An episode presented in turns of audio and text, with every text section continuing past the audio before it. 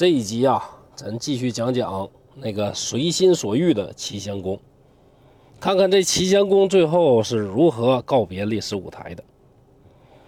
本着齐国优先、我优先的政策，这齐襄公啊，和谐了妹妹，搞死了鲁国国君，又杀了郑国国君。接下来呢，又灭掉了晋国，走向了人生巅峰。也不管师德有多差呢，大家多讨厌他。这个人确实让齐国呢，哎，真的就变得更加强大，有了将来做春秋第一任霸主的这个资质。这个时候啊，他的历史使命啊，也确实该结束了。公元前六百八十六年，就是齐桓公的妹妹鲁桓公啊，被他弄死八年之后的某一天，齐桓公派两位大臣去驻守葵丘。这个时候呢，正好是种瓜的时节，估计啊那个时候也没有西瓜，估计呢应该是甜瓜。这齐襄公顺口就说了一句：“说你俩啊，坚持半年，种瓜的时候呢你们去，等将来瓜熟的时候，我派俩人去接你们啊。”结果啊，这一去呢就大半年，等到瓜熟了，瓜都快烂到地里了。这齐襄公啊，还是没派人迎接他们，不知道呢是把这俩人忘了呢，还是故意去冷落这两个人。这俩人呢是又怒又怕，怒的是啥呢？说这领导说话也太不算数了，当初说好好的，现在不管了。怕的是啥呢？你说咱这国君呢，他不喜欢的，现在基本呢都躺下了。不找人来接替咱，是不是讨厌咱俩呢？那讨厌咱俩，那咱俩不离死不远了吗？连国君他说杀就杀，何况咱们大夫这个级别呢？朋友们呢，可以品一品，又怒又怕，愤怒这个事儿啊，哎，可以忍，那真的，特别是一些城府比较深的人，但害怕这个事儿啊，你真忍不了啊。所以俩人呢，一顿密谋。决定推举一个公主的人来当国君，废了这个喜怒无常的齐襄公。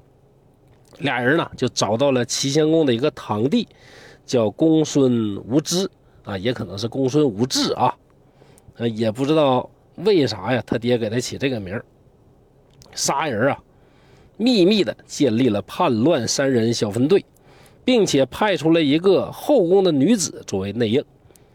抓住机会就随时准备干掉这个齐襄公。这一年的十二月，啊，周历的十二月，大概呢相当于现在阳历呢九月、十月那样吧。秋高气爽的时候，齐襄公带着人马去打猎。按说国军打猎，那周围啊都有士兵拱卫。一般呢，都来点什么小鹿啊、小兔啊，哎，这小东西，国军啪一射，射上了，大家欢呼，国军万岁，对吧？就这个，就是说，出现猛兽，那猛兽啊，肯定呢也都是被大家呀这个驱赶好了路线了，啊，就等着国军去射。那可这次呢，不知道为啥，就突然的从路边呢窜出一头野猪，直奔国军而来呀。齐襄公还行，还算临危不乱一箭射过去，野猪中箭呢，居然像人一样站立起来嚎叫。这国君呢害怕呀，一下呢没弄好，摔下了战车，伤了脚啊，还丢了鞋。也不知道谁呀，是故意的呀，还是不故意的，就悄悄在底下说：“说这野猪啊，你看那个身形，那脸型。”尤其那屁股那腰，跟当初啊驱使的那个公子彭生的一模一样啊！这呀，我怕是转世来讨债来喽。齐襄公一听呢，更觉得害怕烦躁。回到行宫啊，这齐襄公任性的老毛病又犯了，把一个叫费的内侍啊一顿暴抽。理由是啥呢？说你呀管鞋管袜子，那老子鞋丢了。啊！你怎么不知道？怎么没给我捡回来呢？你说这锅甩的那真是可以呀，打满分都不过呀。与此同时，有内应在行宫的造反三人组啊，就很快得到了国军受伤的消息。看看今天呢，月黑风高啊，正是办事的好时机。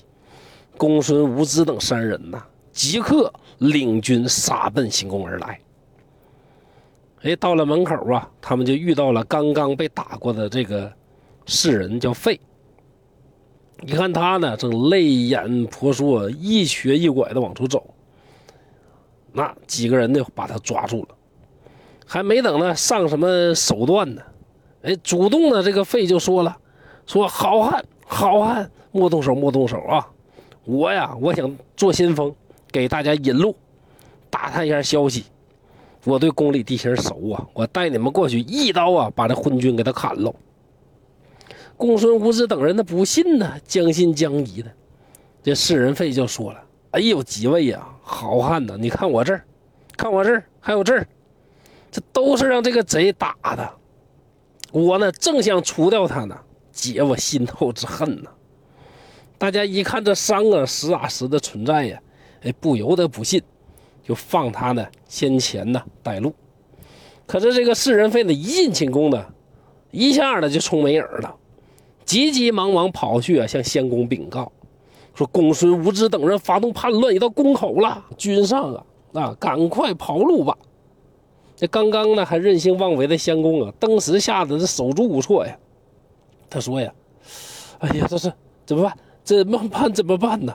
这世人费就说呀：“哎呀，这个小可有一计呀，说事态紧急了，咱找一个人呐，假装君上，躺在床上，然后呢，这君上呢就藏在门后，他们呢一刀杀错了，也许您就可以脱险了。”相公问道。哎呀，那你怎么办呢？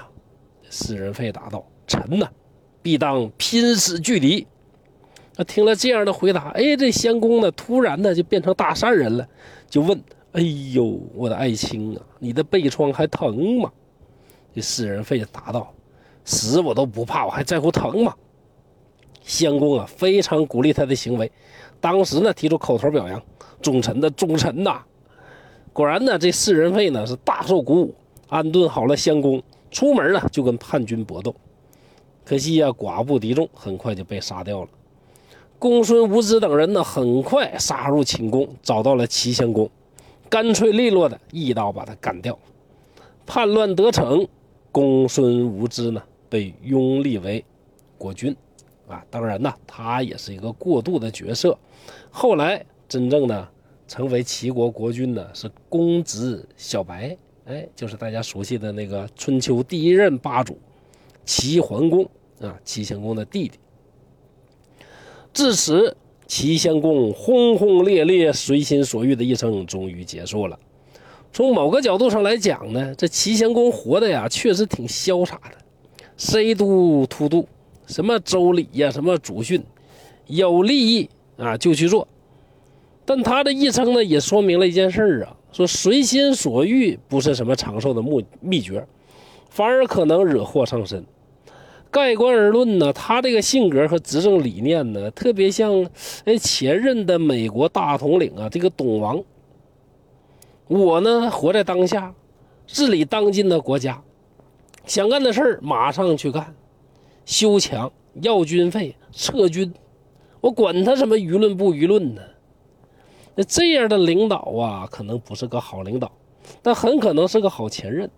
你看看齐襄公啊，他把得罪人的事儿呢自己都干完了，他那弟弟齐桓公接手了一个强大的齐国，从此啊踏上了春秋第一霸的辉煌之路。那你怎么能说这里边没有齐襄公的功劳呢？就是不知道今天呐，这个睁不开眼睛、走路不稳。没啥事就下跪的这个老头啊，有没有那个能力学到齐桓公了？您说对不对呢？好，关于春秋左传齐襄公的故事呢，到这儿就结束了。感谢大家收听，刘凯山在沈阳，祝大家幸福快乐。